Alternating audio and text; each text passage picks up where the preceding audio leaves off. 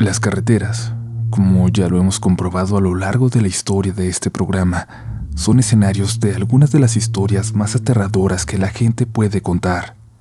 Y hoy vamos a comprobarlo. El relato con el que comenzaremos llegó a mí por una amistad en común, y en cuanto lo escuché, supe que tenía que pedir permiso para compartirlo con ustedes.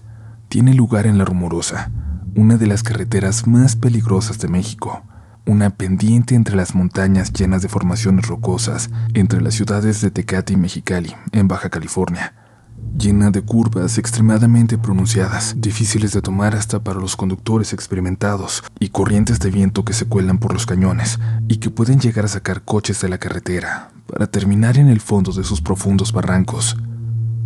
Cualquiera que visite el lugar puede pararse en uno de los múltiples descansos y mirar abajo, para darse cuenta del cementerio de chatarra, que es testigo del peligro del lugar.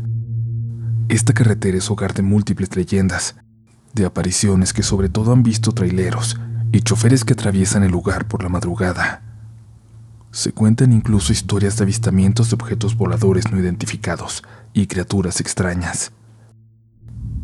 Hay mucho que decir de este lugar, y algo puede ser cierto o no, pero de lo que estamos seguros lo que yo puedo asegurarles es que al estar ahí, te sientes rodeado de una energía difícil de explicar. Vámonos pues hasta la rumorosa en Baja California y comencemos con los siguientes relatos de la noche.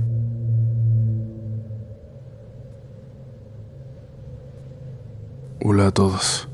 Esta historia sucedió hace ya varios años a una persona muy cercana a mí prácticamente de mi familia que se dedica al transporte de mercancía, tanto en trailers como en camiones de menor tamaño.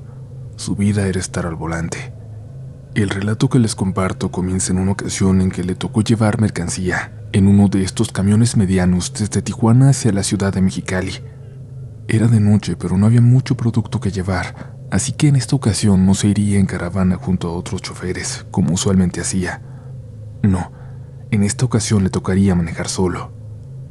Es un trayecto corto, no hay gran problema en hacerlo, incluso atravesando la rumorosa, esa carretera tan peligrosa antes de bajar al desierto de la laguna salada. Iba a una buena hora, salió con la última luz del día y a las nueve de la noche estaba pasando por ese lugar.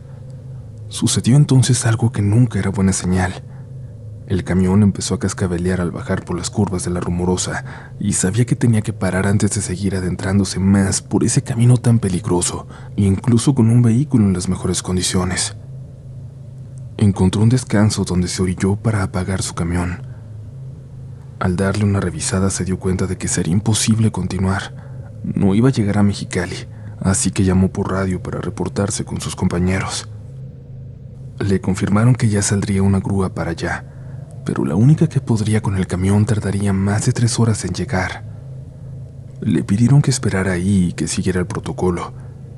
Este consistía en encerrarse en el camión y no abrirle absolutamente a nadie por cuestiones de seguridad. Tal vez el frío de aquella noche la hacía parecer más desolada. Quizás por ese viento que congelaba la piel al tocarla. Prácticamente no había más vehículos circulando por ahí. Según el protocolo, no podía aceptar ni siquiera la ayuda de alguien que se detuviera para preguntar si todo estaba bien. Ni modo, pensó, tocará esperar hasta que lleguen. Después de un rato empezó a sentirse aburrido. Le empezó a llegar el sueño y se acostó a lo largo del asiento con su cabeza hacia el asiento del copiloto. Quién sabe cuánto tiempo había estado dormido arrullado por el sonido del viento bajando entre las rocas de esa montaña, cuando despertó cuando alguien le tocaba la ventana. Se incorporó rápidamente para ver recargada en ella a una señora, una viejita que le estaba hablando. Muchacho, muchacho, ¿estás bien? ¿Estás bien? ¿Estás bien? ¿Estás bien? No lograba verle bien el rostro. Estaba muy oscuro allá afuera. La señora seguía tocando de forma muy insistente y él se puso en alerta. Le dio algo de miedo. Lo primero que pensó fue en tantas historias de compañeros asaltados que le había tocado escuchar. Y claro, eso podía ser una trampa. ¿Por qué estaba una señora de esa edad ahí, en medio de la montaña, en una noche como esa? Le dijo muy serio que no, que se fuera, que él estaba bien y no podía abrirle, que ya venía la ayuda, pero mientras lo decía, cayó en cuenta de que la señora no estaba pegada a la ventana ya, no estaba parada en el estribo del camión.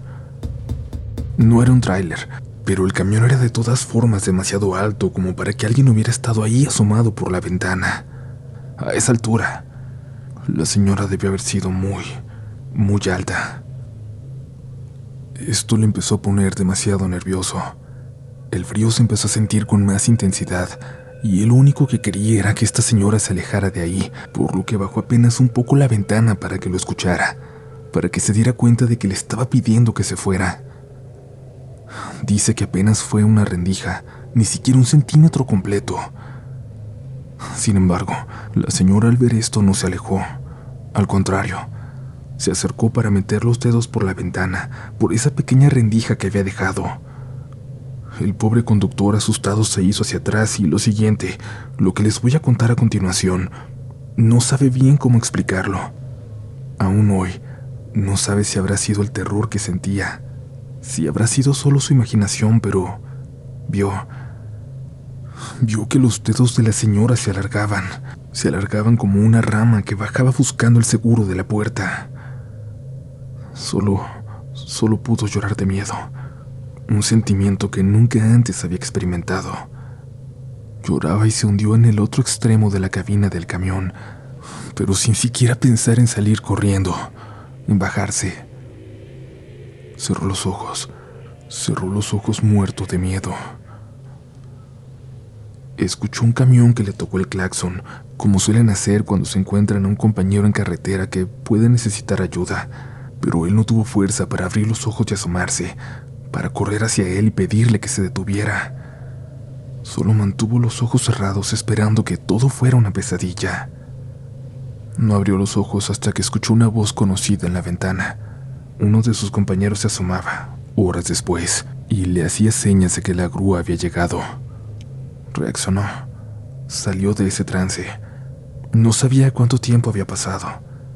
Se asomó para ver que todo fuera cierto. Y sí, su compañero iba con el conductor de la grúa. Los abrazó, les agradeció que estuvieran ahí. Les dijo que había pasado algo terrible, que, que una mujer, una anciana fantasmal había intentado entrar, que se lo había querido llevar. Los compañeros algo incrédulos intentaron calmarlo, como si en el fondo creyeran que se trataba solo de un mal sueño que tuvo en esa carretera solitaria. Decidieron seguir el camino hasta Mexicali para llevar el camión. Avanzaron despacio. Por ello, en una parada de descanso ya en el desierto antes de llegar a Mexicali, decidieron detenerse un momento para fumar. En el lugar había varios traileros descansando. Saludaron pues varios eran conocidos. Como al llegar el conductor estaba pálido, los demás le preguntaron si todo estaba bien, si se había accidentado o algo así. No tuvo más remedio que contar lo que había ocurrido, lo que había visto en la carretera. El resto de traileros guardó silencio. Se vieron entre sí hasta que uno se atrevió a hablar. Entonces, tú eres el del camión que se quedó a media bajada. Es que hace rato estuvo aquí descansando un compañero que llegó muy asustado. Estuvo buen rato parado hasta que se pudo calmar para seguir su camino.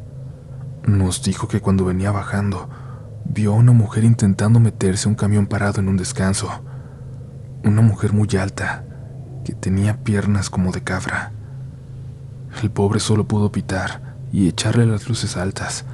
La mujer lo volteó a ver y él aceleró a pesar de ir en bajada. No supo si se fue detrás de él, pero aceleró como si así fuera. Un señor que estaba aquí le dijo que era la bruja de la rumorosa, pero nosotros nunca la hemos visto. Ese pobre conductor que la vio tan de cerca y el resto, hombres duros que viven en carreteras, sintieron mucho miedo pero no les impidió seguir circulando por ese lugar a la hora que fuera necesario, incluso en las madrugadas, aunque Eso sí, siempre con la mayor precaución y por ningún motivo parando en esos descansos después de la medianoche.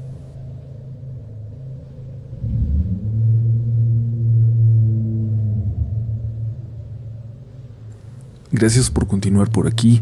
Recuerden que aún falta, que no se pueden considerar sobrevivientes a este episodio hasta no terminarlo. Y por supuesto que lo harán, seguramente oscuras. O quizás, mejor aún, atravesando ustedes mismos una carretera esta noche. ¿Dónde nos estás escuchando? Espero que en el mejor ambiente para adentrarte en estas historias, en uno que te podría ser el siguiente protagonista de Relatos de la Noche. Recuerda que puedes encontrar mi libro de cuentos de terror en cualquier librería cerca de ti. En internet está agotado temporalmente en Amazon. Estamos trabajando para que manden unos cuantos más, pero hay varios sitios en línea donde puedes encontrarlo con envío gratis. Yo te recomiendo que busques bien, que no lo compres en esos lugares donde le están subiendo el precio. Recuerda que el precio original es de 199 pesos y que es seguramente el regalo perfecto para este 14 de febrero si tienes cerca de ti a alguien que también sea parte de esta comunidad. Por ahora es momento de continuar con los relatos que tenemos para ti esta noche. Y por cierto, ten mucho cuidado cuando se te sube el muerto. Puede que no sea solo un simple fenómeno de trastorno del sueño.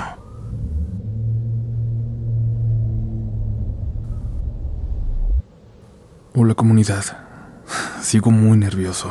Lo que estoy a punto de contar sucedió hace apenas un par de horas. Son las 5 de la mañana. Estoy despierto. Escucho a mi hermana arreglarse ya para irse a la prepa. Estuve a punto de salir a pedirle ayuda a ella, pero al final soporté el miedo para no hacerlo. Se supone que soy yo el que la tiene que cuidar. Estamos solos en la casa. Mis papás se fueron a Puerto Escondido para tomar sus primeras vacaciones solos en... bueno, desde que yo recuerdo. Yo me tomé un semestre libre de la universidad por una cuestión de salud mental que me ha tenido muy débil los últimos tres meses. Lo necesitaba para descansar. Aprovechando la casa sola, mi hermana invitó a una amiga suya a quedarse los últimos días aquí. Ayer, incluso, invitaron a dos amigas más para ver películas y, creo, sin que yo me diera cuenta, se tomaron alguna cerveza. Obviamente no les dije nada. A mí también me tocó esa etapa de hacer cosas que no eran las más adecuadas para mi edad y no iba a ser yo quien la regañara. Además, sus amigas me caen muy bien. No son como las que tuvo antes, que eran muy mala influencia. Aquí supongo que ellas son las que siguen a mi hermana y que seguramente fue ella la que sugirió robarse esas cervezas de mi papá. Seguramente espera que cuando yo me dé cuenta las reponga. Ayer yo me salí temprano para dejarlas solas. Estuve toda la mañana en casa de un amigo y cuando llegué por la tarde me cambié para irme a jugar básquetbol por aquí a unas canchas que están cerca. Cuando regresé, cuando entré, las amigas de mi hermana gritaron como si las hubiera asustado mucho. Una de ellas se apresuró como para esconder algo, y claro, yo hice como que no me di cuenta. Las saludé desde lejos. Después de hablar entre ellas, me dijeron que si podía ir un momento. Me acerqué para preguntarles qué necesitaba, pero no había terminado la oración cuando una de ellas me dijo, ¿Tú crees en los ángeles caídos? ¿Crees en demonios que están aquí? No supe qué responder. Solo les dije que soy creyente, no al pie de la letra, pero lo soy. Les dije que si eso existe, no están aquí en la Tierra, sino en otro plano tal vez, en otro lugar, lejos de nosotros, y que así era mucho mejor. ¿Quieres hablar con uno? Dijo una de ellas mientras destapaba eso que habían escondido una tabla Ouija. Me dio un poco de risa. Creía que mi hermana ya estaba más grande y que su grupo de amigas era más maduro que para juntarse a jugar con una tabla. Reunirse para asustarse y contar historias de fantasmas. Pero bueno, me reí de forma condescendiente y les pregunté si ellas ya habían podido hablar con uno. Una sonrió y me dijo que sí. Mi hermana la pellizcó como pidiéndole que se callara y yo le pedí que por favor continuara, que me contara, que no le hiciera caso a mi hermana. A ver, a ver, dime, ¿con cuántos diablos has hablado hoy? Tu hermana no quiere que te diga, pero estuvimos intentando jugar por un buen rato sin resultados, hasta que ese ratito la tabla se cayó. Ya no estábamos jugando con ella, ya ni siquiera la estábamos tocando. Se cayó sola, como si nos hubiera hablado para que volviéramos a intentarlo. Todas pensábamos que alguna de las demás lo había hecho y que nos quería hacer una broma, así que empezamos a hacer preguntas que ninguna de nosotras pudiera responder. Y ahí es donde entras tú. Me dijo la chica, pero yo no entendía de qué estaba hablando. Le pedí que me explicara, que me dijera dónde entraba yo. Es que mira, cuando le preguntamos cómo podíamos saber si estábamos hablando con un ente de verdad, le dijimos también que no queríamos que nos contaran nuestros secretos. Y entonces, esa cosa te mencionó a ti. Dijo tu nombre. Dijo que estabas a punto de llegar. Le preguntamos algo que solo tú pudieras saber. Y nos lo dijo. Y después llegaste tú, justo cuando nos había dicho que lo harías. Por eso nos asustamos. Ok. Bueno, ¿y qué les dijo de mí? ¿Qué les dijo que solo yo podía saber? Les pregunté. Ellas voltearon a ver a mi hermana que hizo una cara como de, bueno, pues díganle si quieren. Dijo que tú ibas a conocerlo. Dijo que te veía dormir, que tú lo sabías desde hace mucho, que hacías como que no lo veías, pero que tú sabías que estaba ahí, en las noches, en tu cuarto. Cuando me dijeron eso me reí. Me sentí muy extraño, pero me reí. Les dije que no jugaran con esas cosas porque luego se iban a terminar asustando de verdad y me fui a mi cuarto. Y escuché que siguieron. Siguieron jugando hasta que mi hermana gritó que ya lo dejaran, ya bastante molesta. Eso fue casi una hora después de que me había metido a mi cuarto. Escuché cómo la querían convencer de que me hablara, y ella se negaba, pero al final yo salí solo. Les pregunté ahora qué pasaba. Mi hermana estaba sentada en la sala, lejos de la tabla. Había decidido dejar de tocarla desde que empezó a hablar de mí. Las chicas ya estaban nerviosas, pero me querían preguntar si era cierto algo que la cosa de la tabla les había dicho. Algo que según él comprobaría que sí estaba ahí. Intentando disimular los nervios me acerqué. Me senté entre ellas y les pedí que me dijeran. Él dijo que está contigo desde que eres pequeño, que siempre que se siente débil viene por ti, porque sabe que tú siempre tienes miedo. Y dijo que la semana pasada lloraste mucho una noche cuando no te podías dormir, que estaba en la silla que tienes en tu cuarto y de ahí te estaba viendo. Esas palabras me aterraron, pero no lo hice notar. Quise fingir una carcajada, que pensaran que eso me había puesto llorosos los ojos y no el miedo que estaba sintiendo con lo que me acababan de decir. Me levanté y me preparé algo de cenar. Quise ocultar que me temblaba la mano, pero era cierto.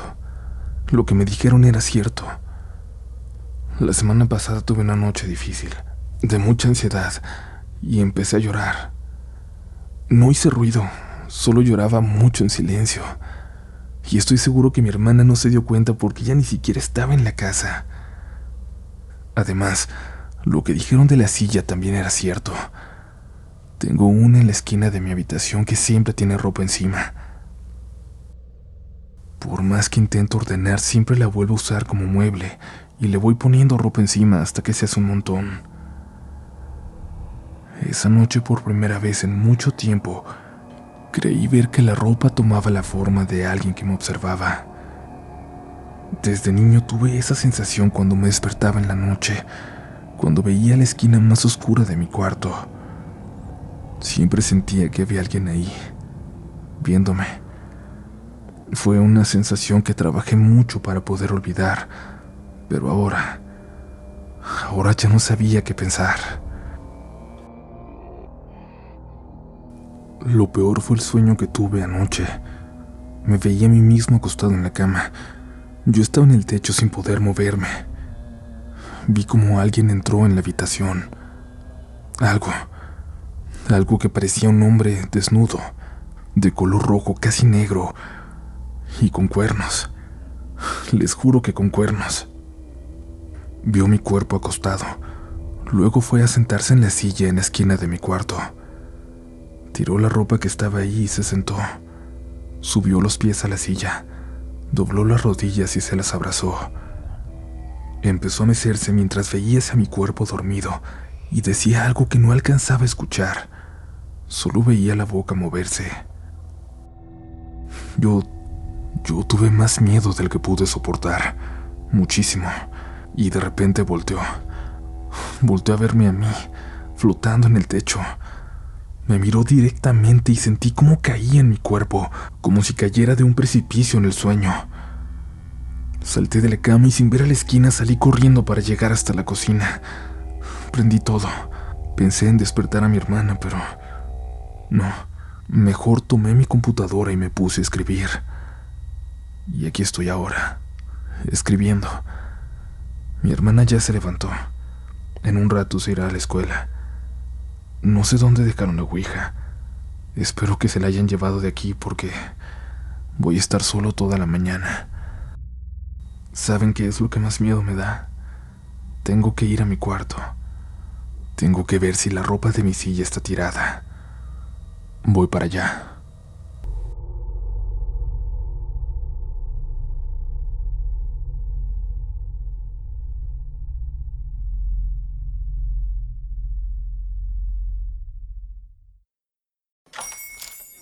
Buenos días, mi pana.